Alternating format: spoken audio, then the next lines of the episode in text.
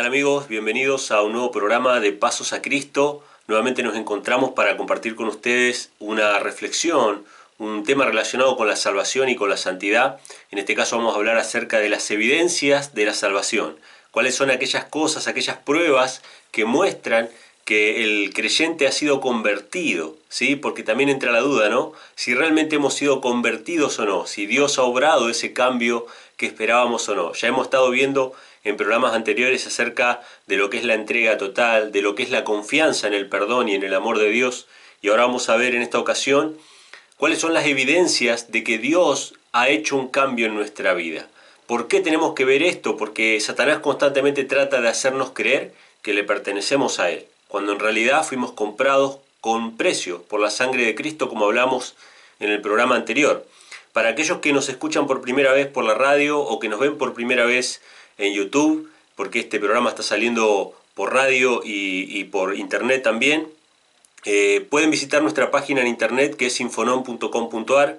Allí podemos ofrecer un resumen de esta serie de programas que por la gracia de Dios van a ser 13. Este es el programa número 7 de esta serie. Y pueden acceder a un resumen entrando a infonom.com.ar en un corazoncito que hay ahí en el menú, un corazón rojo. Ahí pueden ustedes leer un resumen de estos programas en dos enlaces. El primer enlace dice cómo venir a Cristo. Venid a mí los que están cansados, trabajados y cargados, y yo les daré descanso. Y después cómo permanecer en Cristo. Permaneced en mí, porque separados de mí, nada podéis hacer. Eso dijo Cristo, ¿no? Así que esos dos temas fundamentales, importantes, que son un resumen de esta serie, la pueden leer ahí online y profundizar un poco más por ustedes mismos acerca de estos temas que estamos tocando. Pero bueno, como decía, hoy vamos a tocar las evidencias de la salvación. Mi nombre es Emanuel Vallejos, para aquellos que no me conozcan, y me acompaña también en este programa, en esta ocasión, mi esposa Marisa López, quien va a estar compartiendo con nosotros también algunos comentarios y algunos pasajes. Así que te saludo Mari, gracias por acompañarnos. Hola, saludos, encantada de estar aquí en este nuevo programa. Esperamos que sea para bendición. Bueno, lo que vamos a hablar hoy es eh, cuáles son las evidencias, cuáles son las pruebas de que hemos sido convertidos, para que nos hagamos un examen a nosotros mismos, ¿no? Acerca de cómo estamos espiritualmente, si realmente hemos entregado nuestra vida a Dios, si realmente Dios ha hecho esa obra en nosotros o no. Dice la palabra de Dios en 2 de Corintios capítulo 5 versículo 17, si alguno está en Cristo es una nueva criatura. Las cosas viejas pasaron ya y he aquí todas son hechas de nuevo. La palabra de Dios nos dice que si estamos en Cristo, si hemos aceptado la salvación, si hemos aceptado a Jesús como nuestro Salvador, las cosas viejas pasaron y todas son hechas nuevas. Tiene que verse un cambio, tiene que haber un cambio en el corazón del ser humano, tiene que haber un cambio en la tendencia y en nuestros pensamientos. Pero como esta obra del Espíritu Santo es una obra invisible, nos dice la misma palabra de Dios en Juan capítulo 3 versículo 8, el viento de donde quiere sopla y oye su sonido, mas no sabe de dónde viene ni a dónde va. Así es todo aquel que es nacido del Espíritu. Es decir, los que nacen del Espíritu nacen como el viento que sopla de donde quiere, oye su sonido, pero no sabe de dónde viene ni a dónde va. Es decir, es invisible, es un poder invisible, pero se pueden ver sus obras, se pueden ver los resultados del viento. De la misma manera, cuando nacemos de nuevo en Cristo, a una nueva vida, a un nuevo nacimiento, empiezan a verse obras, empiezan a verse cambios, pero no podemos precisar quizá en qué momento comenzó ese proceso, en qué momento comenzó nuestra vida a dar un giro, pero sí podemos saber que nuevas intenciones y nuevas prioridades tenemos en nuestra vida. Hay un cambio de corazón, hay un cambio de tendencia. No necesariamente estamos hablando acerca de obras específicas, ¿sí? Porque nosotros podríamos aparentar externamente hacer obras de bien para tratar de mostrarnos de una manera que no, que no somos realmente, sino que hay una tendencia en nuestro corazón a buscar la palabra de Dios, a hablar de Cristo y de tratar de saber cuál es la voluntad de Dios y qué es lo que a Él le agrada. Es decir, en pocas palabras, hay un anhelo en nuestro corazón de hacer su voluntad. Y con esta información nosotros podemos saber si realmente Dios ha empezado a obrar nuestra vida. Cuando anhelamos su justicia, cuando anhelamos ser justos nosotros, justos en Cristo, por medio de Él. anhelamos cumplir la voluntad de Dios y el propósito de Dios para nuestra vida. Hay un cambio de corazón y hay una tendencia hacia buscar la palabra de Dios. La Biblia describe los frutos del Espíritu no como un arrebato de emociones, no como una exasperación o algo por el estilo, no como muchas veces en las iglesias pareciera que el Espíritu voltea a las personas, les hace hablar quizá en lenguas desconocidas o hay arrebatos emocionales de diferente tipo. No. Los frutos del Espíritu, según la Biblia, nos dice Gálatas capítulo 5, versículos 22 y 23, son amor, gozo, paz, paciencia, benignidad, bondad, fe, mansedumbre y templanza. O sea, estas cualidades, estas características, estas formas del carácter son las que empiezan a surgir en el cristiano convertido. Empezamos a ver que sentimos amor por nuestros semejantes, amor por Dios, una búsqueda espiritual de su palabra, de su justicia y de su verdad. Una característica que podemos ver claramente en aquellas personas que han aceptado el Evangelio, de que cada día quieren saber más de la palabra de Dios, cada día quieren saber más acerca de la voluntad de Dios y son como niños. Son como niños cuando son chiquitos y le van preguntando al papá, papá, ¿y esto para qué es? ¿Y esto para qué? ¿Y esto por qué? ¿Y esto por, y esto por qué funciona así? y cuando el papá le responde por tal cosa y le dice, ah, ¿y, por qué tal cosa? Y continuamente hay una gran cantidad de preguntas que necesitan respuesta porque somos como niños absorbiendo constantemente cuál es la voluntad de Dios. Y le preguntamos a nuestro Padre un montón de cosas y tenemos un montón de inquietudes. Pero no solamente eso, sino que también somos como niños compartiendo con otros las cosas que Dios nos ha revelado, por más que sea así pequeñita para algunos, para nosotros esa cosa que Dios nos ha revelado es un tesoro que vamos y la compartimos con otro. Mira lo que Dios me ha revelado, ¿no? Y a veces eso, eso no cae bien en los que están inconversos. Los que están inconversos dicen, uh, este está todo el tiempo molestando con las escrituras, pero en realidad es como un niño que está recibiendo de parte de Dios constante revelación acerca de su voluntad y él desea hacer su voluntad. Y fíjense que aquí no estamos hablando de cumplir 100% la voluntad, porque es un proceso en el cual vamos aprendiendo, pero sí Dios ya implantó en nuestro corazón el deseo de ser justos y el deseo de buscar su voluntad. ¿Cómo sabemos también de que esto es un deseo genuino? Porque no es una cuestión externa. La Biblia dice que los cristianos, en 1 de Pedro, capítulo 3, versículos 3 y 4, los verdaderos cristianos no buscan el adorno exterior, sino que sean adornado el hombre interior del corazón, con la ropa imperecedera de un espíritu manso y sosegado. Es decir, el cambio que se hace, que se obra, las evidencias de la salvación no son de afuera hacia adentro, sino de adentro hacia afuera. Y no de adentro hacia afuera porque haya algo bueno en nosotros, sino porque Dios implanta, como la semilla de mostaza, la implanta, ¿sí? Eh, en nuestro corazón, o como la levadura que es puesta dentro de la masa, y esa levadura que está dentro, ¿sí? que, es, que es el Espíritu de Cristo, obra una transformación de adentro hacia afuera.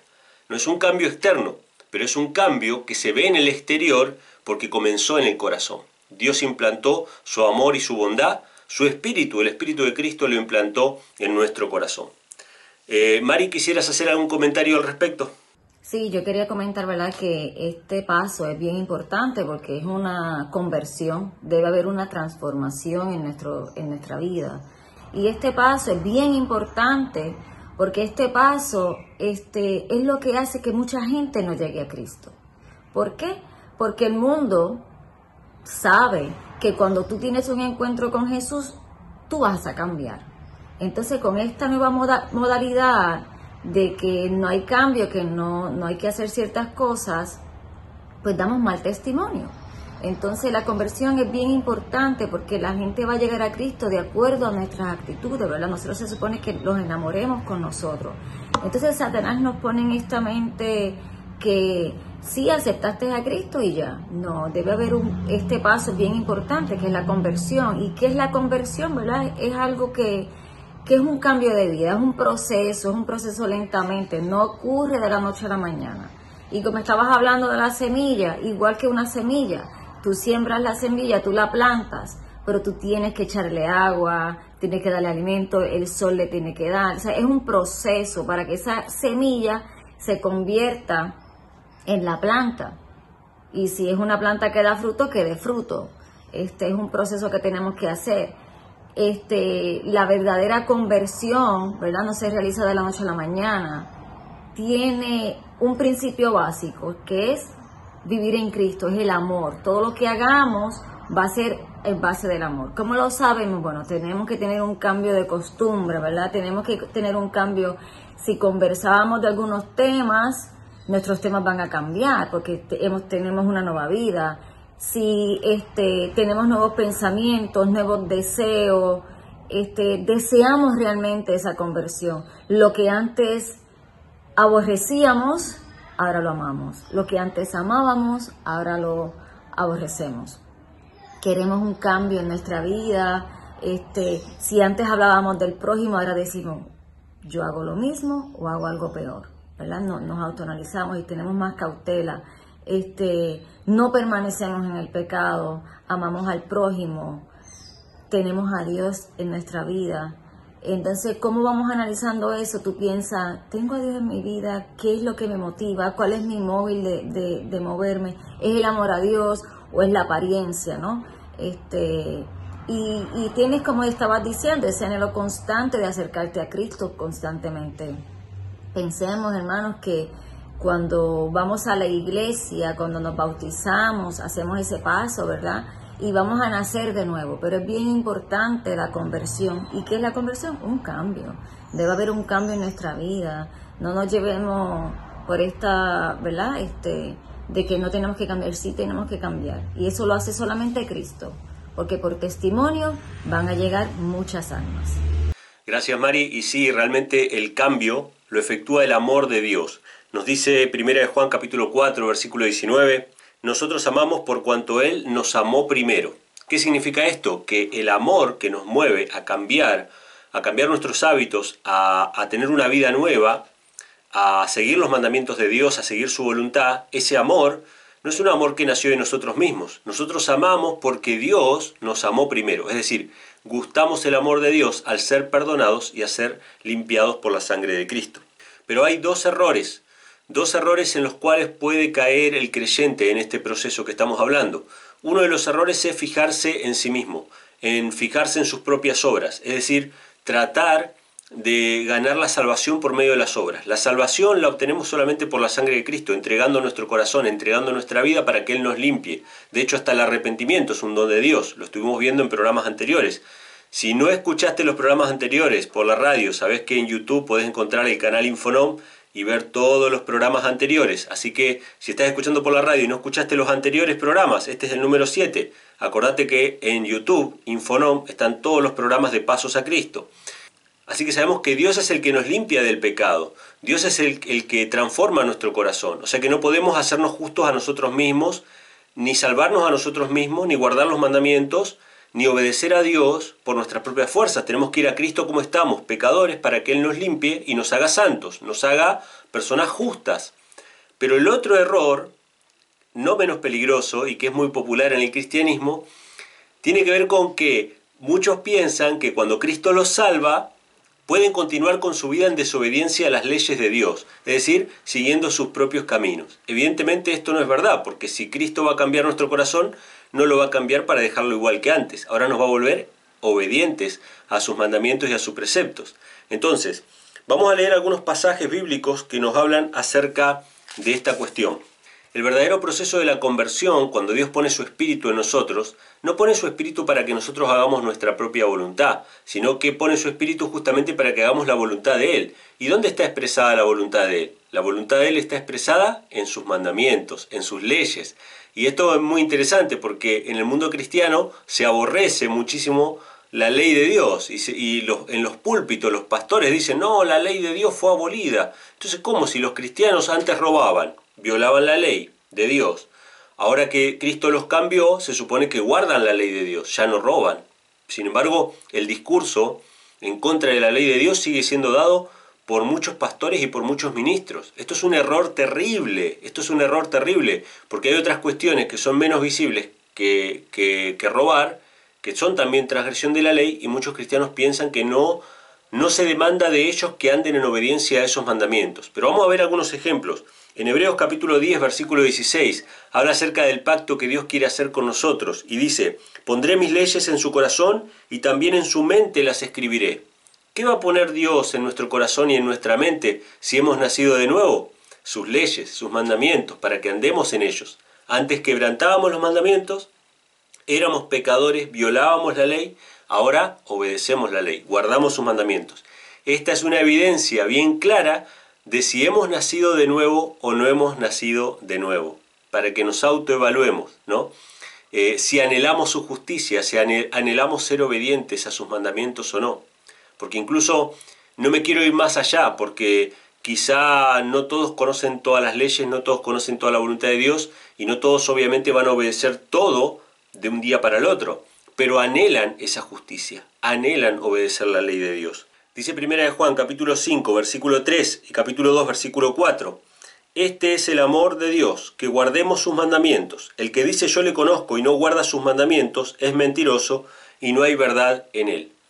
¿Cómo podemos saber si una persona se ha convertido o no? Si ha recibido o no la salvación de Dios, si guarda sus mandamientos. El que dice yo le conozco, a Cristo, ¿no? Y no guarda sus mandamientos, el tal es mentiroso. ¿Y cuál es el amor de Dios? Que andemos en sus mandamientos. El amor de Dios nos lleva a la obediencia a esa ley que Él escribió en nuestras mentes y en nuestros corazones. Cuando vamos a Efesios capítulo 2 versículo 8 y a Santiago capítulo 2 versículo 7, ustedes tomen nota de los textos, igual eh, al final voy a dar el WhatsApp para que pidan eh, las notas, ¿sí? para que pidan los apuntes de este programa. Efesios 2.8 y Santiago 2.7 nos dicen lo siguiente, por gracia sois salvos, por medio de la fe, mas la fe, si no tuviere obras, es de suyo muerta. Es decir, Efesios nos dice que somos salvos por la fe, no por obras. ¿Cómo es que somos salvos por la fe y no por obras? Vamos a Cristo como estamos, pecadores. Cristo nos salva de nuestros pecados, no nos salva para mantenernos en el pecado, sino que nos salva de nuestros pecados, nos limpia con su sangre. Aceptamos ese don gratuito. Lo recibimos para qué? Para que Él nos haga nuevas personas y andemos en sus mandamientos. Porque la fe, si no tiene obras, como dice Santiago, está muerta. De hecho, el mismo apóstol Santiago dice que Satanás y sus ángeles, los demonios, creen en Dios, saben que existe, creen en su poder. O sea, ellos no son ateos, los demonios creen, pero dice que tiemblan. ¿Por qué dice que tiemblan? Porque no le obedecen porque no andan conforme a la voluntad de Dios. Entonces no basta con creer que hay un Dios amoroso, porque nosotros podemos creer que hay un Dios amoroso, podemos creer que Cristo tiene poder para limpiarnos y para salvarnos, pero podemos aún así rebelarnos contra su voluntad y no estar dispuestos a caminar en sus caminos. Entonces evidentemente tenemos que también someternos a su voluntad, para que Él pueda darnos felicidad y gozo en esta vida y la vida eterna en el futuro. Dice Salmos capítulo 40 versículo 8, ¿cuál es el el gozo y el deseo del cristiano. Dice así, me complazco en hacer tu voluntad, oh Dios mío, y tu ley está en medio de mi corazón. Esto responde a lo que leímos en Hebreos. El nuevo pacto es poner la ley de Dios en nuestro corazón. Luego dice en Juan capítulo 15 versículo 10, yo he guardado los mandamientos de mi Padre y permanezco en su amor. Y en primera de Juan capítulo 2 versículos 3 al 6 dice lo siguiente, y en esto sabemos que le conocemos a Él, a saber, si guardamos sus mandamientos. El que dice que mora en Él debe también él mismo andar como Él anduvo. Aquellos que quieren saber si conocen a Cristo, si están en Cristo, pueden verlo claramente a través de las obras que realizan, si guardan sus mandamientos o no. Los que dicen que están en Él tienen que andar como Él anduvo. Y en 1 de Pedro capítulo 2 versículo 21 dice, pues que Cristo también sufrió por vosotros, dejándoos ejemplo para que sigáis sus pisadas. Nosotros debemos andar como Él anduvo y debemos seguir sus pisadas. Muchas veces eh, debatiendo o charlando con muchos cristianos que están en contra de la ley de Dios o en contra de la vigencia de la ley de Dios, ellos me dicen, eh, Cristo guardó toda la ley, así que yo ya no necesito guardar más la ley. Y la misma Biblia nos dice que tenemos que andar como Él anduvo y que debemos seguir sus pisadas. Entonces, si Cristo guardó la ley, ¿qué tengo que hacer yo? Yo tengo que guardar la ley. ¿Para ser salvo? No, porque ya fui salvado. Recuerden, nosotros ya fuimos salvados, fuimos a Dios como estábamos, pecadores, estábamos sucios. Él nos recibió, por gracia fuimos salvos, recibimos ese regalo por la fe, había que creer y había que aceptarlo por la fe. Y una vez que lo recibimos, ahora nos sometemos a su voluntad. Y Él hace de nosotros un hombre nuevo. Si antes robábamos, violábamos la ley, ahora no robamos, guardamos la ley, obedecemos sus mandamientos. Si antes blasfemábamos, ahora ya no lo hacemos. Si antes mentíamos, ahora no lo hacemos. Si antes éramos idólatras, violábamos la ley, ahora Dios restaura su ley en nuestro corazón y no vamos a ser más idólatras ni profanos. Mari, ¿quisieras hacer alguna acotación al respecto? Sí, este, yo quería abordar ahí, ¿verdad? En lo de fe y obras, y eso es un, un tema bien popular, este, que, que pensamos que las obras son cosas bien programadas, ¿no? Programamos una serie de actividades para ganarnos la salvación de Dios. Y la obra realmente es como nosotros obramos diariamente.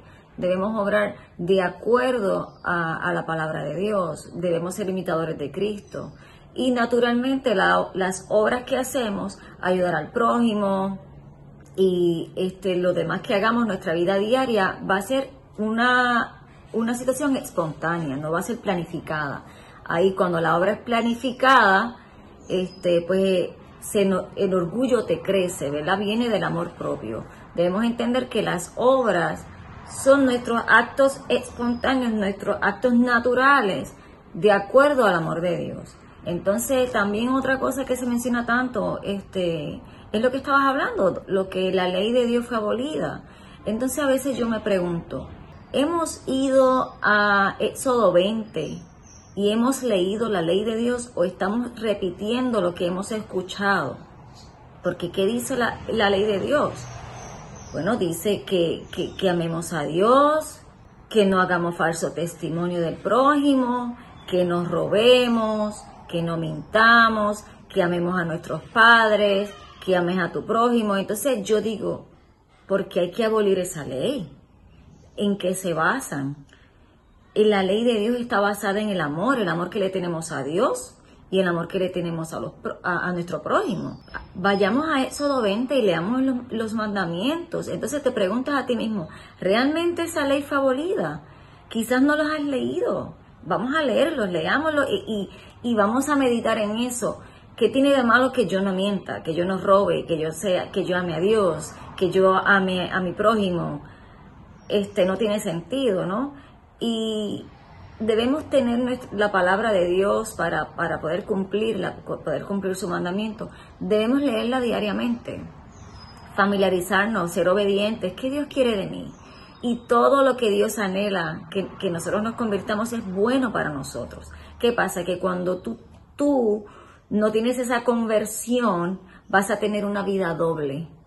Y cuando tú tienes esa vida doble, tú no puedes estar con Dios y puedes estar con las tinieblas. No. ¿Por qué? Porque vas a estar pecando constantemente y eso es lo que nos trae a nosotros, ¿verdad? La angustia.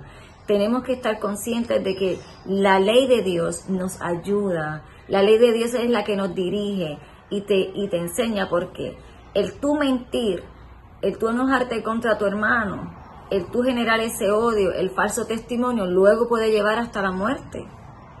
Y entonces por eso dice que cuando pecas en, uno te haces culpable de todos porque todos están relacionados. Vayamos a la ley de Dios y, veamos que es una ley de amor.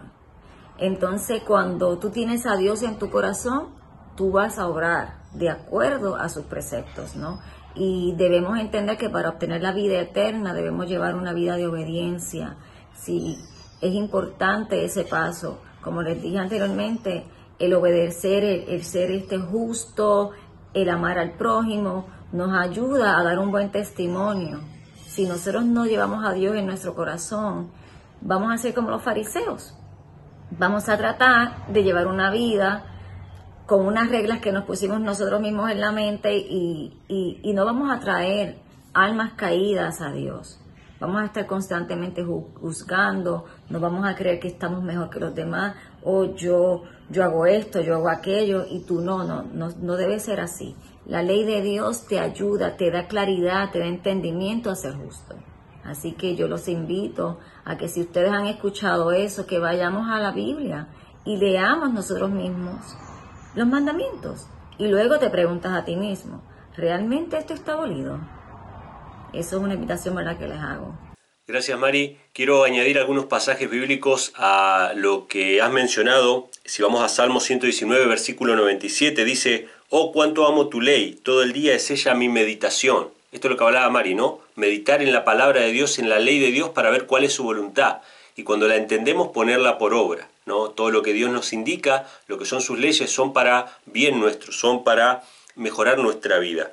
Dice en Romanos capítulo 8, versículo 1, la justicia de la ley se cumple en nosotros, lo que no andamos conforme a la carne, más conforme al Espíritu. O sea que si tenemos el Espíritu de Cristo, vamos a cumplir la ley de Dios. Pero ¿qué pasa si en nuestro caminar, en, nuestro, en nuestra vida diaria, tropezamos y caemos y quebrantamos uno de sus preceptos? La Biblia nos dice que no desesperemos. Primera de Juan capítulo 2, versículo 1. El apóstol Juan aconseja a la iglesia que estas cosas se escriben para que no pequemos, para que no violemos la ley de Dios. Estas cosas os escribo para que no pequéis, y si alguno pecare, abogado tenemos para con el Padre, a saber, Jesucristo el justo. Y tenemos que recordar también lo que nos dice Juan, capítulo 16, versículo 27, porque el Padre mismo os ama. Si tropezamos, si caemos en este camino, en este caminar de la santificación, del proceso de santificación, eh, podemos confiar en su amor y en su misericordia. Así que, hermanos, vemos acá cuál es la evidencia más grande de que hemos sido salvos es que Dios implanta en nosotros el deseo de hacer su voluntad, de cumplir sus mandamientos y guardar sus leyes, de tener una vida justa y no ya una vida de pecado y transgresión. Así que si Dios ha puesto el deseo de ser justo, si Dios ha puesto el deseo de caminar en sus leyes, podés tener la certeza de que has pasado de muerte a vida y de que Dios te ha dado su espíritu para que empieces un camino de santidad, un camino de una vida renovada. Así que hasta aquí hemos llegado con el programa de hoy. Eh, muchas gracias Mari por habernos acompañado, gracias a todos los que nos están escuchando por la radio y a todos los que nos están viendo a través del canal de YouTube. Recuerden que pueden entrar a infonom.com.ar para ver un resumen de todos estos temas que estamos presentando. En el corazoncito del menú pueden entrar ahí y ver cómo venir a Cristo, cómo permanecer en Cristo. Y si desean recibir un apunte de estos temas que estamos tocando ahora, un apunte escrito de cada uno de los capítulos que van a ser 13, ustedes pueden mandar un WhatsApp al siguiente número, más 54 9 343 5090 543. Más 54 9 343 5090 543. Muchas gracias por habernos acompañado. Nos estaremos encontrando en el próximo capítulo. Que Dios les bendiga.